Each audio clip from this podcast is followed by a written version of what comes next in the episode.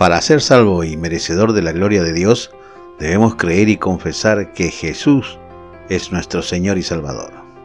Sean todos bienvenidos. Esto es Así dice, el podcast de la Iglesia Gracia y Gloria, que tiene la finalidad de compartir meditaciones para renovación personal, consuelo en las aflicciones y aliento para superar situaciones, y además anunciar las buenas nuevas que provienen del reino de los cielos. Así dice la palabra, que si confesares con tu boca que Jesús es el Señor y creyeres en tu corazón que Dios le levantó de los muertos, serás salvo. La carta que el apóstol Pablo le escribe a los romanos, el capítulo 10, el versículo 9. Necesariamente, a la luz de este versículo, tiene que haber confesión, tiene que haber una expresión. Por eso dice, si confesares con tu boca, este versículo nos permite hacer muchas preguntas.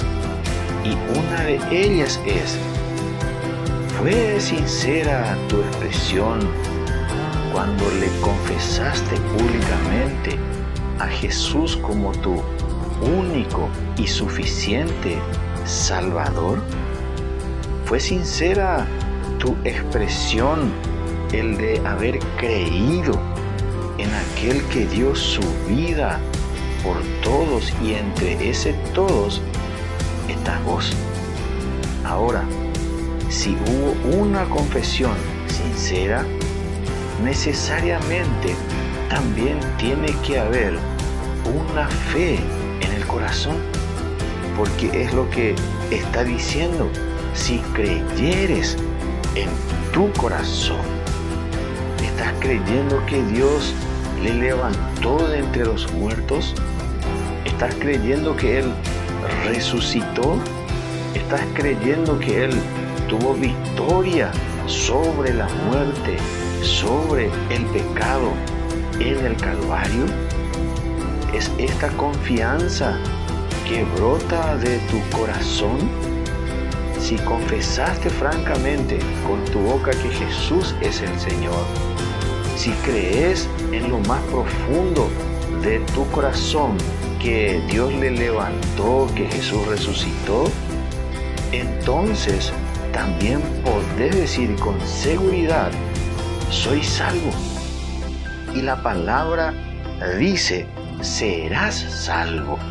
Salvo de la ira venidera, salvo de la condenación del pecado, salvo del asedio del pecado que padecemos en esta vida. No dice que podrías ser, asegura la palabra y dice serás salvo. Recuerda, confesando y creyendo en nuestros corazones que Dios le levantó entre los muertos, también nosotros seremos victoriosos.